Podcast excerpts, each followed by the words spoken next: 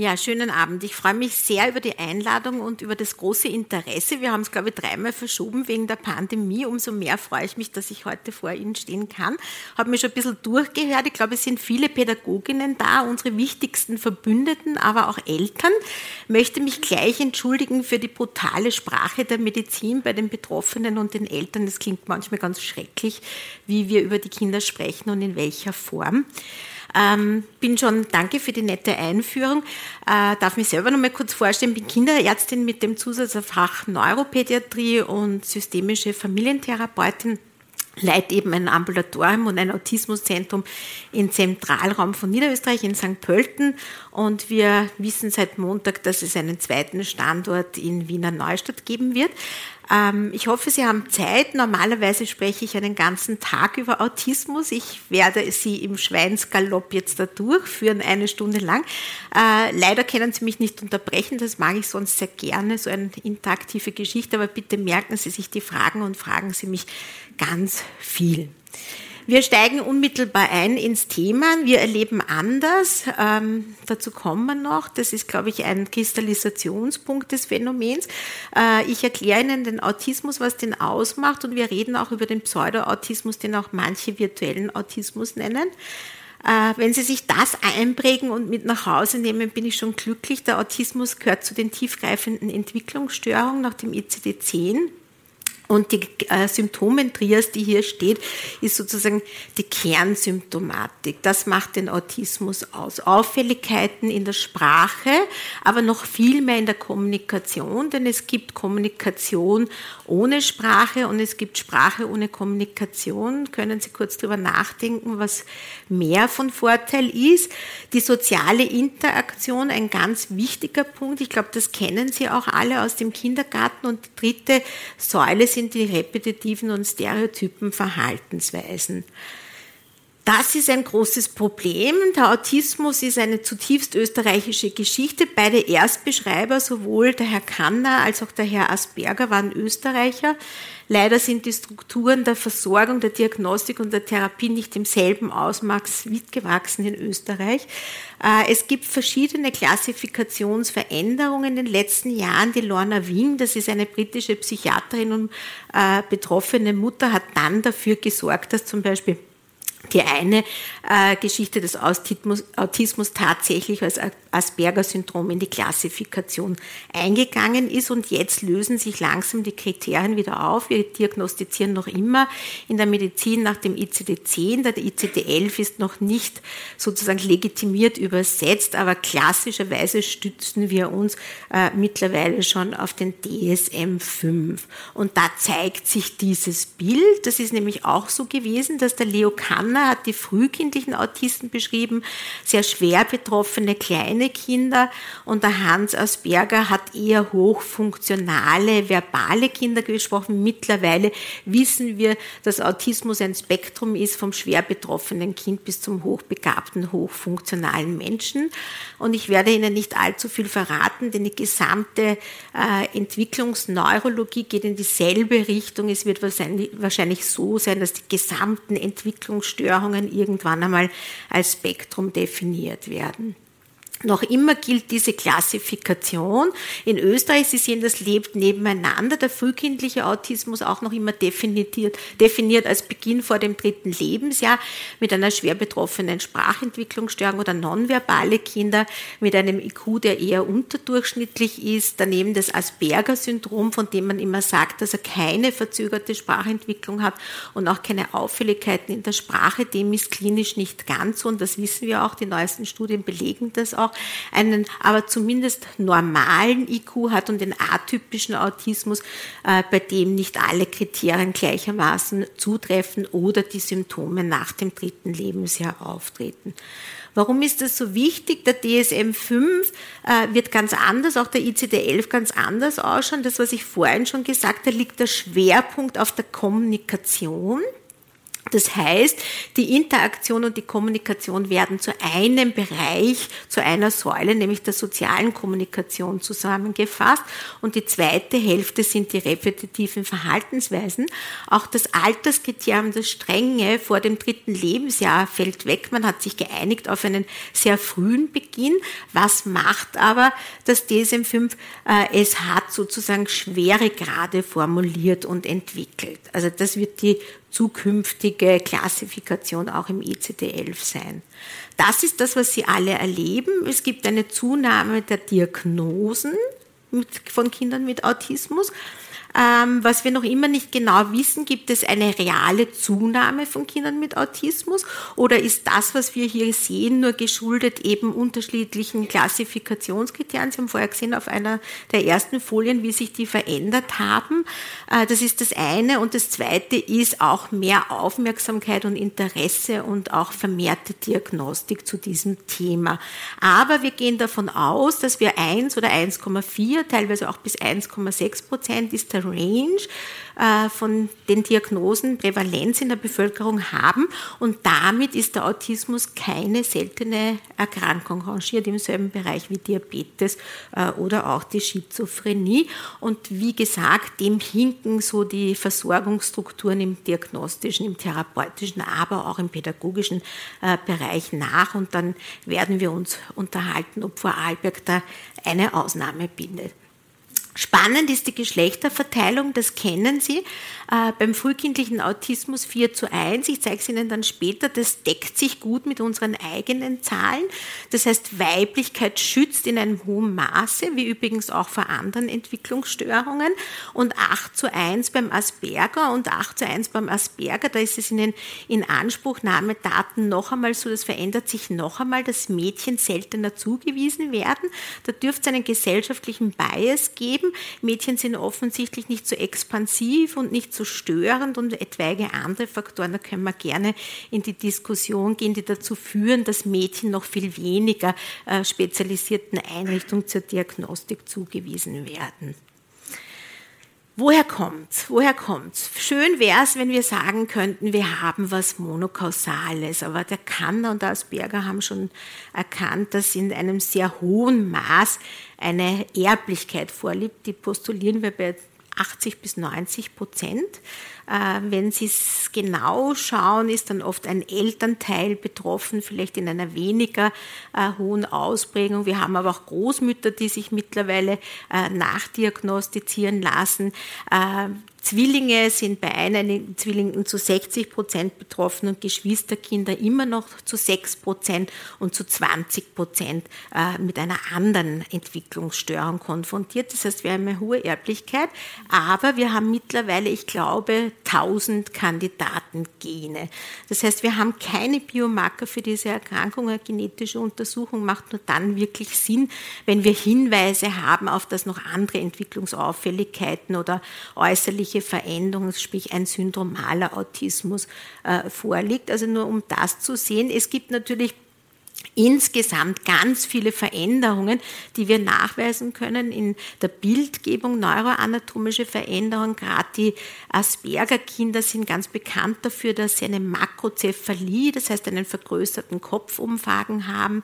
Wir finden Auffälligkeiten in den Basalganglien, die wirklich wichtig sind für Motorik, im Occipitallappen, im Temporallappen, also viele Dinge, äh, die für Sprachentwicklung oder auch für visuelle äh, Wahrnehmung stehen und vor allem sehr viel Veränderungen in der Amygdala. Die Amygdala, das kennen Sie, ist ein sehr alter Teil unseres Gehirns, äh, der sozusagen unsere Wahrnehmung bewertet und der auch für die klassischen äh, und alten Reaktionen wie Flucht, Kampf oder das Freeze äh, verantwortlich ist. Und das ist etwas, was auch die Selbsthilfegruppen dazu kommen, noch äh, sehr für sich sozusagen reklamieren, diese Veränderungen und diese Bewertung der Umwelt über die Amygdala. Es gibt noch viele andere Faktoren, wie zum Beispiel ähm, Neurotransmitterauffälligkeiten, erhöhte Serotoninkonzentrationen. Äh, Sie wissen wahrscheinlich auch, äh, dass sozusagen äh, entwickelt wird eine Therapie mit Oxytocin. Da kommen die Ergebnisse demnächst im Sinne von, wir greifen, so wie beim ADHS, zum Teil in den Neurotransmitterstoffwechsel zentral ein. Dann gibt es viele neuropsychologische Erklärungsmodelle wie die Theory of Mind. Jedes Kind mit drei äh, hat eine Idee davon, dass wir beide nicht nicht denselben Informationsstand haben in der Bewertung der Situationen. Äh, Kinder mit Autismus haben das oft nicht, aber viele andere neuropsychologische Erklärungsmodelle. Und ein ganz besonderer Bereich, das haben wir zu Anfang schon kurz erwähnt, wir erleben anders, sind die Wahrnehmungsbesonderheiten die nämlich auch das Leben für diese Kinder zum Teil sehr schwer machen und natürlich auch für die Familien. Und dazu möchte ich Ihnen kurz einen Film zeigen, den wir zur Eröffnung unseres Autismuszentrums gemacht haben, um das äh, zu demonstrieren, nämlich auch die Bewertung der Reize, äh, den sensorischen Overload und was dazu, was dazu führen kann, äh, dass es bei den Kindern zu einem Meltdown kommt. So, ich hoffe, die Technik funktioniert. Nochmal klicken vielleicht. Ja, ich denke, das hat es ganz gut gezeigt, die Wahrnehmungsbesonderheiten, was das auch mit den Kindern macht ähm, ist auch etwas, was die Eltern oft ganz früh bemerken und es geht in alle Richtungen. Es geht in Überempfindlichkeit, es geht in Unterempfindlichkeit, betrifft grundsätzlich alle Sinneskanäle von auditiv bis visuell, äh, bis olfaktorisch, bis taktil, bis taktil-kinästhetisch, bis propriozeptiv. Äh, die auditive Überempfindlichkeit ist ganz was Bekanntes. Sie kennen ja auch viele der Kinder, die dann in den Schulen, das sind Kolleginnen äh, aus den Schulen, dann da mit den Kopfhörern sitzen, sozusagen, um sich abzuschirmen vor diesen Reizen. Wenn die Menschen mit Autismus in diesem Raum hier sitzen, haben sie das Problem, dass sie nicht fokussieren können, nicht filtern können, dass sie mich genauso hören wie alle anderen, das Husten, den Beamer, äh, teilweise das Rascheln von Vorhängen und so weiter. Sie können sich vorstellen, äh, was es macht, nämlich sozusagen wirklich diesen Overload, das haben Sie gut gesehen im Film und wenn es zu viel wird, dann diese klassischen, sehr alten Reaktionen. Sensorische Überempfindlichkeiten, das ist auch ganz was Bekanntes. Die Kinder halten äh, oft äh, so diffuse Reize ganz schwach, äh, ganz schlecht aus, brauchen viel Druck, brauchen, äh, die Temple Grandin hat das beschrieben, sie hat sich unter Tonnen von Kissen und Decken eingewickelt, ähm, führt natürlich dazu, äh, dass wenn ich mich selber sozusagen nicht spüre, dass ich auch meine Lage im Raum nicht wahrnehmen kann. Es gibt nicht wenige Betroffene, die ihren Kopf mit Stirnbändern markieren und ihre Handgelenke und ihre Fußgelenke, damit sie in der Früh wissen, wo der Kopf im Bett liegt, wenn sie aufwachsen äh, aufwachen und das jedes Mal neu. Sie können sich vorstellen, was nur dieser Teil und Aspekt des Autismus ausmacht, wie anstrengend äh, der Alltag für diese Kinder und natürlich auch für die äh, Familien ist. Äh, die frühen Auffälligkeiten sind mir deswegen so wichtig und da bin ich so froh, dass so viele Pädagoginnen auch vom äh, Kleinkind, äh, von der, von der Frühförderung und, und von der Elementarpädagogik da sitzen. Sie sind unsere wichtigsten Partner in der Früherkennung, in der Zuweisung, Eltern darauf aufmerksam machen, die das vielleicht selber noch nicht in der Dimension wahrgenommen haben. Was gehört dann noch dazu? Da sind wir wieder bei der Kommunikation. Kommunikation ist ja viel mehr als Sprache, auch die nonverbale Kommunikation ist eingeschränkt. Sie alle kennen das, dass die Kinder äh, sehr wenig den Blickkontakt haben zu ihnen, den schlecht halten können oder der auch äh, sozial nicht wirklich moduliert ist. Und im Gegensatz zu Kindern zum Beispiel, da kommen wir noch dazu, in den Differentialdiagnosen mit reinen Sprachentwicklungsstörungen haben die auch ganz wenig Einsatz von Mimik und Gestik, um das zu untermalen, was sie ausdrücken möchten. Einer der wichtigsten Punkte, da kommen wir auch noch dazu, dazu ist die geteilte gemeinsame Aufmerksamkeit, äh, die kaum vorhanden ist. Es ist ganz schwierig, den Kindern was zu zeigen. Du schau mal da oder äh, auch die Kinder selber zeigen nichts, äh, zeigen ein Spielzeug nicht, teilen diese Aufmerksamkeit um und auf ein Spielzeug nicht mit anderen. Und ganz wichtig ist die Zeigegeste beziehungsweise das Fehlen derselben. Äh, Spielverhalten ganz genauso. Es ist, Kinder sind oft sehr interessiert an Details von Spielzeugen. Sie kennen alle dieses Drehen von Autorädern und das wenig äh, funktionale Spiel, aber auch so äh, Symbol- und, und, und Fantasiespiele so tun, äh, als ob bleibt oft aus. Äh, und das muss man sagen, das Symbolspiel, Symbolspiel ist ein ganz wichtiger Vorläufer äh, von Sprache. Wenn das nicht vorhanden ist, dann kann auch wenig begriffen werden, sozusagen, dass auch Sprache und Wörter nur ein Symbol für etwas sind. Sie sehen, das sind ganz grundlegende Geschichten und der auch tiefgreifende Entwicklungsstörung. Ich möchte Ihnen ganz kurz was dazu zeigen. Also das ist ein Ausschnitt aus dem ADAS, da kommen wir nachher noch dazu in unserem äh, Diagnostikraum und äh, ja, eigentlich selbsterklärend. Auch sehr eindringlich. Also Kind reagiert nicht wirklich auf das Geräusch. Jedes andere Kind wird hingehen, schauen, wo das herkommt, vielleicht auch initiieren, bitte macht das noch einmal. Und das Spielen mit den Bällen, das Sie das da gesehen haben, das entspricht auch mehr so diesem Repetitiven als tatsächlich einem Spiel mit den Bällen und schon gar nicht ein interaktives Spiel, wie man es vielleicht auch schon von einem Kind mit 15 Monaten, nämlich Ball hin und her rollen, erwarten würde.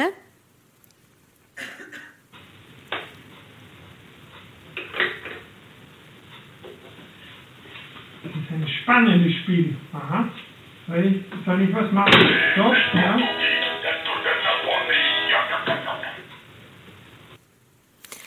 Und wenn Sie das sehen, das ist eines der wichtigsten Merkmale auch in der Diagnostik, nämlich das Instrumentalisieren anderer Menschen.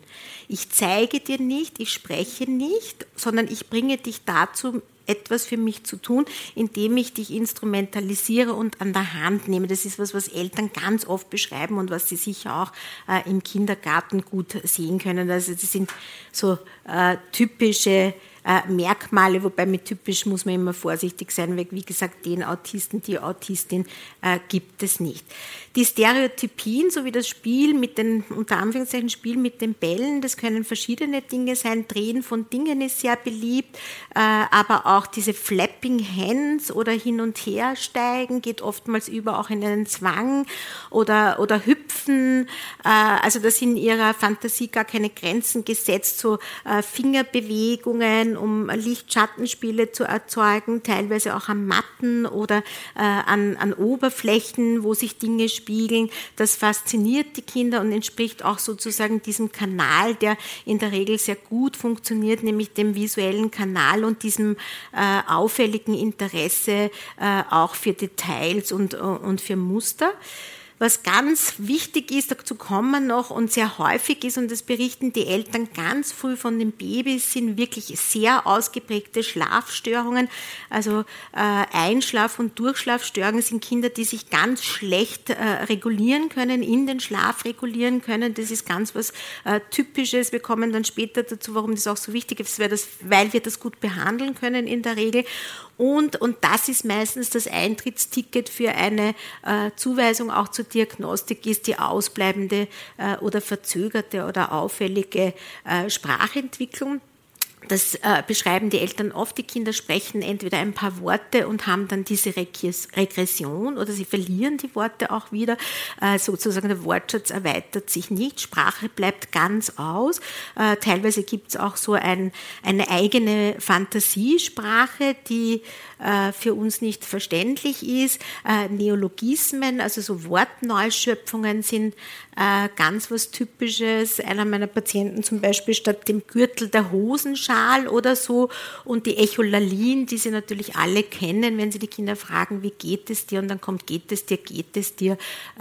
Also in diese Richtung, das sind ganz typische Sprachauffälligkeiten, zwar nicht nur und ausschließlich für die Kinder mit Autismus, aber doch sehr häufig auf, anzutreffen. Und weil wir vorher vom Asperger gesprochen haben, äh, dem immer attestiert wird, er hat keine Auffälligkeiten in der Sprachentwicklung, stimmt so nicht. Äh, wenn man genauer hinschaut, dann zeigen sich auch hier oft äh, auffallende Rezeptive, nämlich Sprachverständnisprobleme, aber auch dann so äh, Auffälligkeiten in der Intonation, in der Prosodik, in der Sprachmelodie. Das ist oft sehr unmoduliert. Einer meiner Patienten klingt so, als sei er Franzose, obwohl er nie dort war. Also hat so einen eigenartigen äh, Singsang. Äh, also alle möglichen äh, sehr schrille oder hohe äh, Stimmlage. Das ist auch was äh, Typisches. Auch da gibt es äh, sehr viele Auffälligkeiten und das soll vor allem Ihnen dazu dienen, sozusagen dem auch tatsächlich näher nachzugehen. Wir kommen dann gleich dazu. Äh, auch in der Motorik gibt es große Auffälligkeiten, nämlich aber auch zum Teil aufgrund der veränderten Wahrnehmung sind viele dieser Kinder motorisch eher ungeschickt. Sie holen sich mehr Information aus der Peripherie, indem sie oft sehr starke Zehenspitzengänger sind, äh, bis hin zu wirklich sehr schweren äh, Trizepsure-Verkürzungen. Das ist äh, ganz häufig anzutreffen bei Kindern mit Autismus, äh, haben aber auch aufgrund ihrer Raumlage äh, Wahrnehmung große Probleme in Einschätzen von Distanzen und natürlich auch dann in der entsprechenden Gefahreneinschätzung.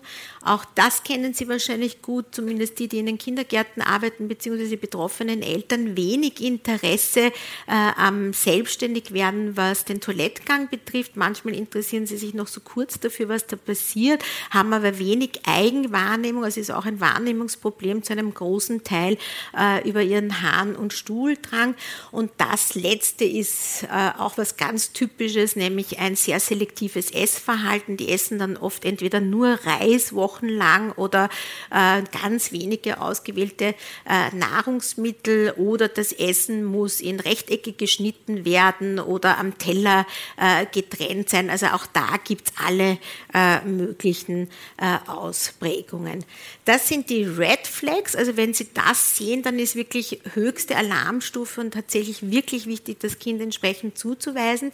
Äh, und zwar, wenn es kein Lautieren, keine Sprache oder auch keine Vorläufer von Sprache im Alter von einem Jahr gibt, keine Gesten, so wie wir es vorhin besprochen haben, keine einzelnen Worte im Alter von 16 Monaten, keine Zweiwortsätze im Alter von zwei Jahren oder jegliche Regression, jeder Verlust äh, von sprachlichen oder sonstigen Fähigkeiten. Und wir vergessen dann oft, äh, die wir in diesem Bereich arbeiten, äh, wie sich normale, was auch immer das ist, Kinder entwickeln und dass der Wortschatz schon bei unauffälligen Zwei- bis Dreijährigen doch ein sehr großer ist, nämlich zum Teil 50 Wörter und mehr. Also wenn es darunter liegt, dann ist es auf jeden Fall ein Grund für eine Zuweisung, egal ob es dann in die Richtung Kind mit Autismus oder Kind mit Sprachentwicklungsstörung geht.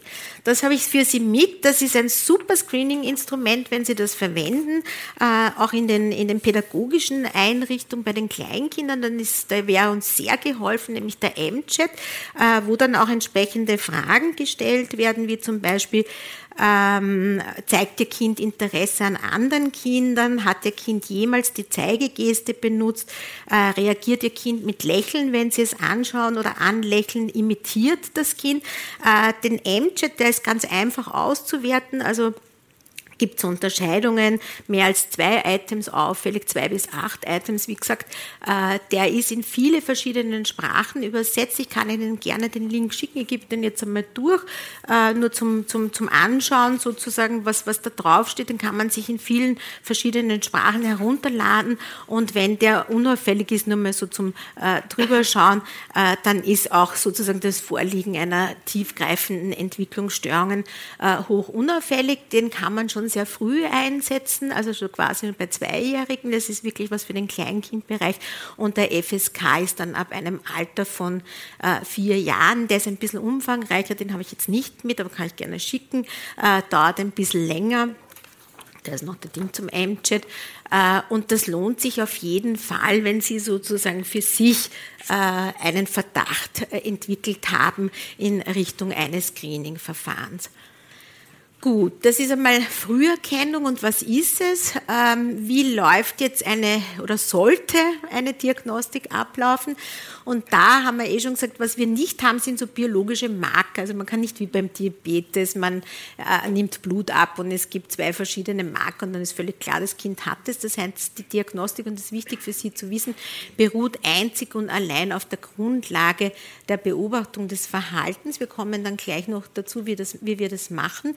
Aber, und das ist, habe ich heute schon gehört hier, ähm, es gibt ganz frühe Auffälligkeiten, die wir schon ausgeführt haben und man kann die Diagnose ganz früh und sollte sie früh stellen, zumindest die Verdachtsdiagnose. Äh, leider ist das Eintrittsticket für die Kinder, das habe ich auch schon erwähnt, meistens die Sprachentwicklungsstörung. Das Kind kommt und da sind wir froh über den frühen Kindergartenbeginn, frühestens mit zwei, drei. Wir hätten die Kinder gern schon mit 18 Monaten. Das wäre zum Beispiel ein wirklich guter Zeitpunkt. Äh, gibt keine wirklich guten Daten für Österreich. Ich habe selber eine Studie gemacht einmal, da war zumindest bei uns in der Einrichtung das Durchschnittsalter fünf Jahre für die diagnostische Zuweisung, beim Asperger-Autismus natürlich noch sehr viel höher. Es gibt da immer, immer wieder Kinder, die sind 14, 16 äh, schwerst betroffen und wurden noch nie einer Diagnostik, weder bei einer Psychologin noch bei einer Ärztin äh, zugeführt. Das heißt, man kann die Diagnose sehr früh stellen. Warum ist das wichtig? Dazu kommen noch, weil die frühe Intervention ganz was Wichtiges ist. Die Diagnostik soll sich aufteilen in zwei Teile, nämlich eine ärztliche Diagnostik. Wir machen eine Familienanamnese, das haben wir eingangs schon erwähnt. Warum? Wir zeichnen ein Genogramm, weil es eben meistens sozusagen aufgrund der Genetik schon in der Familie doch Menschen gibt, die sich nicht ganz unauffällig entwickelt haben, eine entsprechende Entwicklungsanamnese aber auch eine aktuelle äh, Problemanalyse, eine Verhaltensbeobachtung, die schon beginnt, sozusagen, wenn wir das Kind und die Eltern aus dem Warteraum äh, abholen mit entsprechender Befundung der Eltern-Kind-Interaktion. Ganz wichtig eine neurologische Untersuchung, weil es eben auch einen syndromalen Autismus gibt oder viele andere Erkrankungen, wo Kinder autistisch imponieren können. Wir schließen Sinnesbehinderungen aus und das nächste ist mir auch ganz wichtig, äh, weil ich es nicht so gern habe, wenn die Kinder unnötig durch die ganze ganze Medizinmühle sozusagen äh, kommen, eine genetische Abklärung macht, wir haben es gesehen, bei 1000 Kandidatengenen äh, wenig Sinn, wenn ich nicht weiß, wonach ich suche. Auch eine Stoffwechselabklärung macht wenig Sinn, wenn es nicht Auffälligkeiten in die Richtung gibt, dass das Kind äh, bei Infekten sich anders verhält oder zusätzliche organspezifische Auffälligkeiten hat, ebenso wenig wie eine standardisierte Epilepsie-Diagnostik. Dann kommt der psychologische Teil. Es gibt verschiedene Fragebögen an die Eltern, wo wir versuchen, das schon mal einzugrenzen. Wir machen immer zumindest den Versuch äh, einer Leistungsdiagnostik, sprich einer Intelligenztestung, auch nonverbal natürlich. Ist nicht immer ganz einfach, wie Sie sich vorstellen können, weil Kinder ja oft so autistisch sind, äh, dass sie wenig sozusagen geordnet testbar sind, aber auch eine Persönlichkeitsdiagnostik gehört dazu. Und das ist wirklich der Golden Standard, wo ich finde, unter dem geht es nicht. Ja? Und das ist der ADOS und der ADR. Also ich halte nichts davon von klinischen Einschätzungen vorbeigehen und sagen, ich glaube, du bist ein Autist, sondern das ist so eine schwerwiegende Diagnose mit solchen äh, nicht unerheblichen sozialrechtlichen Konsequenzen. Also ich glaube, man muss das äh, wirklich sehr umfassend machen. Äh, wie schaut das aus? Das ist der ADOS, das ist diese Verhaltensbeobachtung. Sie sehen, das ist ziemlich amerikanisch, sehr viel Plastik, das ist der Testkoffer. Äh, der ADOS hat verschiedene Module, vom Kleinkindmodul bis hinauf äh, und sie versuchen einfach Situationen zu erzeugen, in denen sich am ehesten autistisches Verhalten zeigt. Das geht zum Beispiel von Geburtstagsparty bis zu, also das ist mit einem ganz klaren äh, Score- und Bewertungsraster.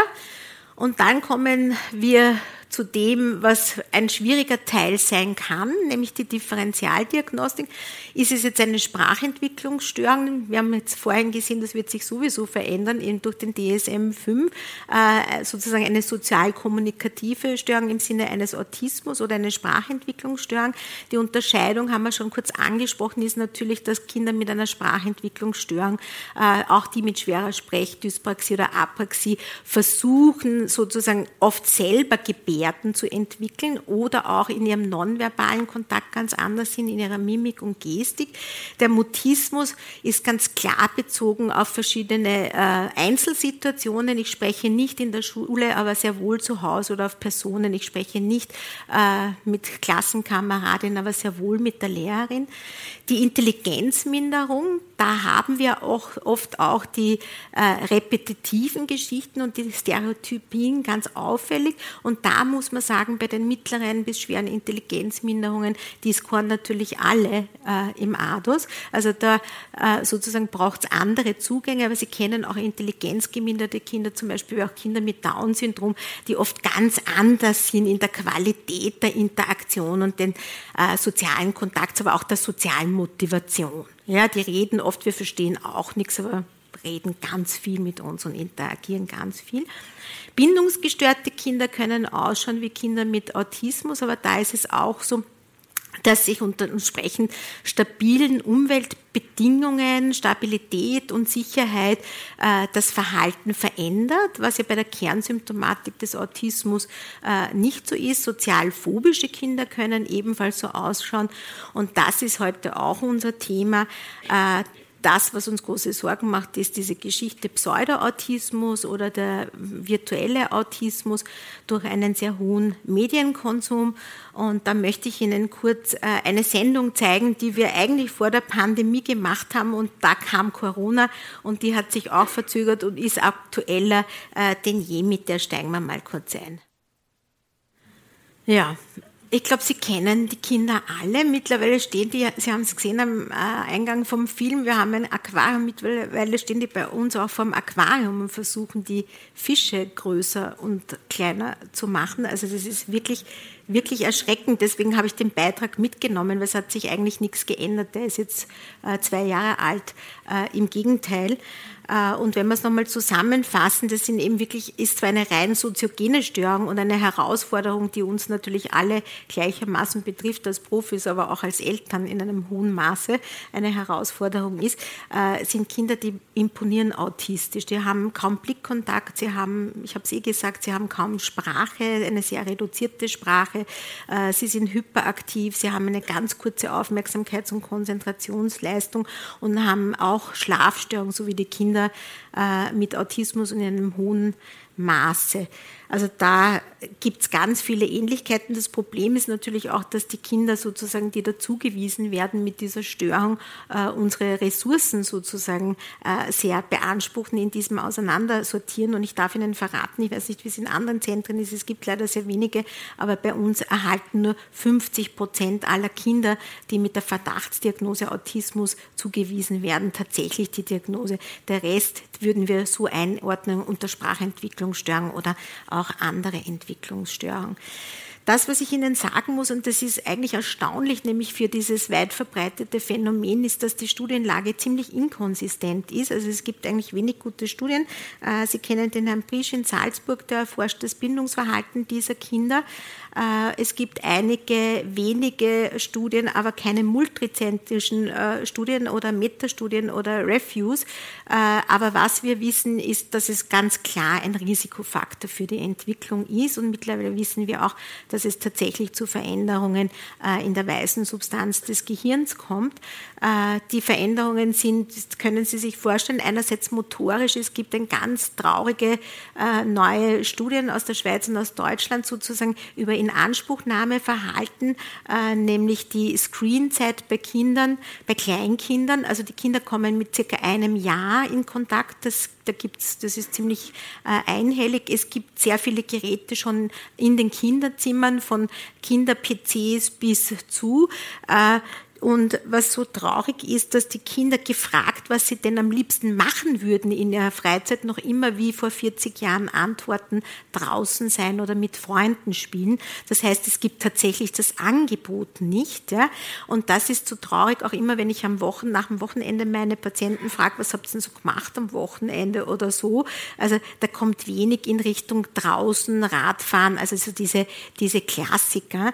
Äh, das heißt, die Kinder entwickeln sich natürlich auch motorisch motorisch nicht unauffällig, äh, sind oft sehr ungeschickt. Eben Radfahren ist schon wirklich kaum mehr, dass das jemand so mit sechs oder sieben spätestens als Meilenstein für sich äh, erworben hat. Sie wären auch entsprechend adipös, keine Frage, äh, von der Kurzsichtigkeit gar nicht zu reden, aber auch sensorisch äh, sozusagen Erfahrungen dieser Art können nur im realen Raum stattfinden. Wahrnehmung kann man nur in der Realität äh, trainieren, aber es hat auch eindeutig Einfluss auf die exekutiven Funktionen, auf Handlungsplanung und natürlich auch auf die Kognition, die Intelligenz und ganz extrem eben auf die sprachliche Entwicklung. Und das, was man sagen muss, Sprache, auch den Eltern, bitte sagen Sie das den Eltern in Ihren Beratungen, Sprache erwirbt man nur im Alltag, im Kontext, in der Realität. Ja? Also alle Eltern, die denken, sie tun mit entsprechenden Videos ihrem Kind was Gutes, die muss man dementsprechend aufklären. Und auch die gesamte Entwicklung bedarf nach wie vor und beruht auf der sozialen Interaktion, auf dem Interagieren äh, mit anderen Menschen. Und da ist Aufklärung so wichtig. Was wir wissen, natürlich Pandemie bedingt eine enorme Zunahme der Screenzeit.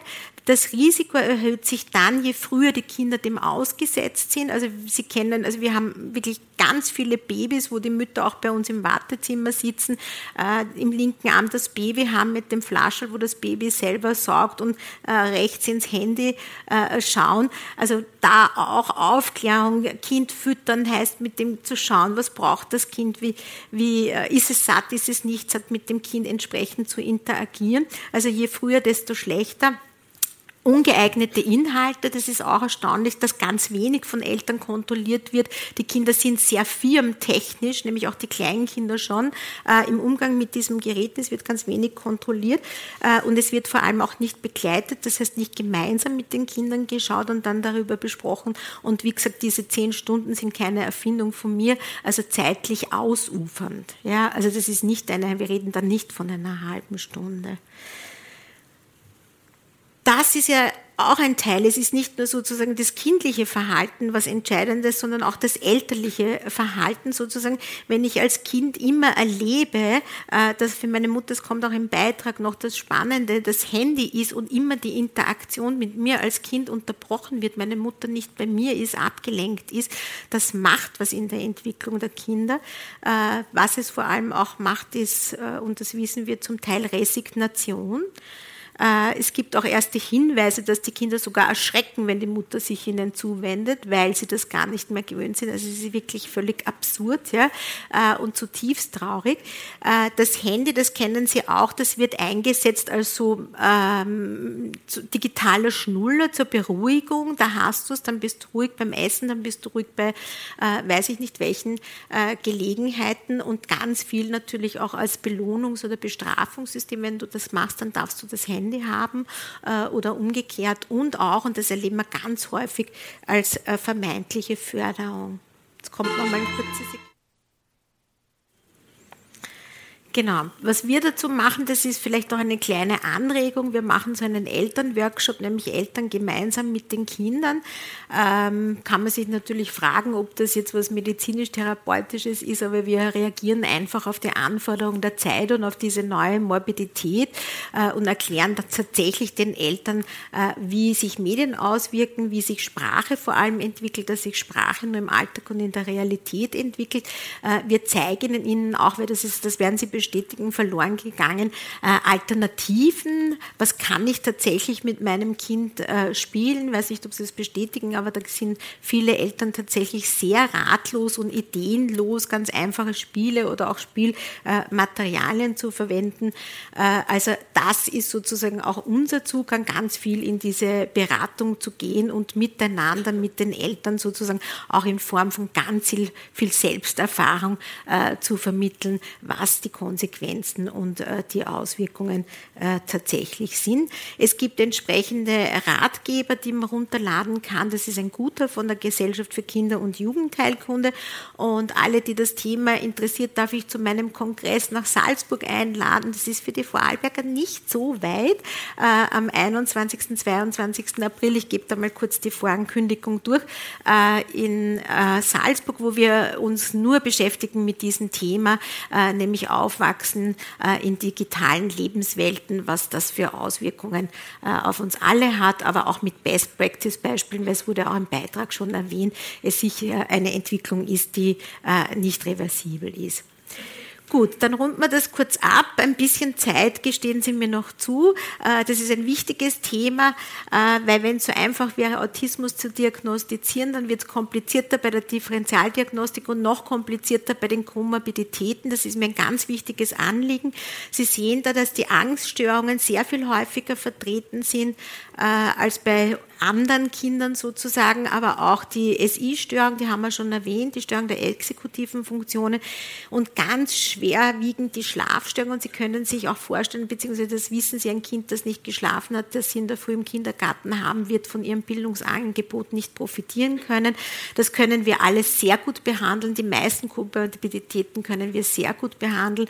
Ähm, auch die Schlafstörung, ADHS, das ist eine spannende Geschichte. Das hat wahrscheinlich eine gemeinsame genetische Grundlage äh, mit dem Autismus. Das heißt, es ist einerseits Differentialdiagnose, andererseits gibt es das auch zusätzlich Kinder mit Autismus und ADHS, die sehr profitieren sozusagen von einer Medikation und einem Eingriff in den Neurotransmitterstoffwechsel. Äh, Entwicklungsverzögerung klarerweise auf den verschiedenen Ebenen, die wir schon beschrieben haben, aber auch Zwangserkrankungen, die nicht so gut behandelbar sind. Das ist eine sehr hartknäckige Geschichte äh, in der Behandlung und natürlich Epilepsie Epilepsieanfälle. Das heißt, wenn Sie im Kindergarten oder in Ihrem Kontext den Verdacht haben, dass ein Kind äh, Zuckungen hat oder ungewöhnliche äh, Abwesenheitszustände, die nicht dem Bild von Autismus äh, ähneln, das Sie kennen, dann bitte auch diesbezüglich zu einem EEG zuweisen. Äh, ganz schwerwiegend Depressionen äh, vor allem dann bei den Asperger-Jugendlichen, die dann auch erkennen, ich bin so anders. Das macht natürlich was mit diesen äh, Kindern und Jugendlichen. Tickstörungen ganz häufig und dann, da können wir den ganzen Tag drüber reden, über AVWS natürlich, äh, über auditiv-zentrale Hörverarbeitungsstörungen, das mit einem Fragezeichen in der Bewertung, die werden meiner Ansicht nach aus verschiedenen Gründen überdiagnostiziert, gibt es aber nicht in der Häufigkeit wie diagnostiziert. Jetzt darf ich ganz kurz noch vorstellen, wie wir äh, die Kinder versorgen. Das ist unser Autismuszentrum. Äh, haben lange darum gekämpft, war ein langer Weg von 2007 bis zur Eröffnung von 2015. Wir bieten all das, was ich Ihnen äh, erzählt habe, Diagnostik äh, auf diesen beiden Ebenen, aber vor allem intensive Therapie. Intensiv heißt zwei bis dreimal wöchentlich. Warum ist das so wichtig? Ähm, weil, und da wage ich, lehne ich mich jetzt hinaus, im Wissen, dass es kaum woanders diese Versorgung gibt, die Kinder nicht profitieren von diesem einmal kurz irgendeinen Input, sondern die brauchen hochintensive äh, Therapie, eben zwei bis dreimal wöchentlich. Und die brauchen sie, und das ist auch unser Angebot zu Hause, äh, weil die Kinder mit Autismus die große Schwierigkeit haben, das in der Therapie Erlernte zu generalisieren auf ihre anderen Lebensbereiche. Das heißt, wir fahren nach Hause und wir fahren in die Kindergärten äh, und in die Schulen und haben hier einen ganz engen Austausch. Die Eltern sind bei jeder Therapie mit dabei, kriegen daher sehr viel Handwerkszeug im Umgang mit ihrem Kind von uns in die Hand, möglichst früh, um sozusagen diese ganzen sekundären Muster, die sich da einschleifen zwischen Eltern äh, und Kindern, möglichst hin anzuhalten. Und Sie werden es nicht glauben, wir machen das zwei bis drei Jahre lang äh, in dieser intensiven Form. Und bei 300 Familien, die wir bis jetzt so betreut haben, haben wir nur zweimal abgebrochen, weil die Familien das nicht durchgehalten haben. Und da sehen Sie A, wie hoch der Leidensdruck ist und B, die Eltern bleiben dabei, obwohl sie sagen, es ist anstrengend zu kommen, aber wir sehen, dass es wirkt. Und das ist das Entscheidende. Es braucht frühe Intervention, es braucht die frühe Intervention bei den jungen Kindern und es braucht die intensive Intervention bei diesen ganz jungen Kindern, nämlich auch um entsprechend einen Kommunikationsgrad oder einen Spracherwerb zu gewährleisten, der dem Kind dann in späterer Folge einen entsprechenden Bildungsweg ermöglicht. Was machen wir? Viel Wissenstransfer. Unser Motto ist nicht amerikanisch Lizenz, sondern Wissen teilen. Wir teilen unser Wissen mit allen, die interessiert sind. Wir haben hunderte Pädagoginnen ausgebildet von herausfordernden Verhaltensweisen im Kindergarten, in der Schule bis zum Herstellen von Fördermaterialien und, und so weiter, aber auch an Eltern. Das machen wir auf verschiedenen Wegen. Dazu komme ich noch. Was die Besonderheit ist auch an unserem Projekt ist, dass sich die Sozialversicherung und das Land Niederösterreich dazu entschlossen haben, gemeinsam die Verantwortung zu tragen für diese Kinder. Das ist deswegen so wichtig, weil als als ich begonnen habe, war die Sozialversicherung noch auf dem Standpunkt, äh, Autismus, das ist rein was Pädagogisches. Das geht uns gar nichts an. Das ist nicht Krankenbehandlung. Das hat sich Gott sei Dank verändert. Das ist ein wichtiger Punkt, äh, nämlich für den Ausbau der Versorgung und für die Finanzierung. Und was noch ein wichtiger Punkt ist, das Angebot ist für die Familien kostenfrei, weil man kann sich vorstellen, man kann einmal einen Zehnerblock Logopädie finanzieren, aber eine jahrelange intensive Therapie, das ist einfach nicht machbar. Und es darf nicht, äh, sozusagen sage ich immer, äh, vom Geldbörsel der Eltern abhängig sein, ob ein Kind Therapie erhält oder nicht. Das ist mir persönlich ganz wichtig und wir, ich hoffe, das können wir äh, auch in Zukunft noch aufrechterhalten. Es gibt viele andere Dinge. Es gibt Elterntrainings, äh, unabhängig von dem, dass die Eltern bei der Therapie dabei sind. Es gibt eine Spielgruppe äh, für Kinder, die schon Interesse am Gegenüber haben, nämlich als verbesserten Einstieg auch in den Kindergarten, wo wir in einem sehr geschützten, noch kleineren Rahmen als in den pädagogischen Einrichtungen das soziale Miteinander trainieren. Und was wir auch machen, erst seit kurzem kurzem haben wir im April begonnen, sind Podcasts. Sie sind herzlich eingeladen, die anzuhören zu den verschiedensten Themen von Diagnostik, Therapie, Kommunikation, Sprache, Unterstützung in der Schule, also ah, viele verschiedene Themen, auch Eltern, äh, die wir zu Wort kommen lassen. Und womit wir jetzt erst bekommen haben, sind so kurze Erklärvideos ja, für alles, was wir nicht gut auditiv vermitteln können um tatsächlich Interventionen äh, zu zeigen.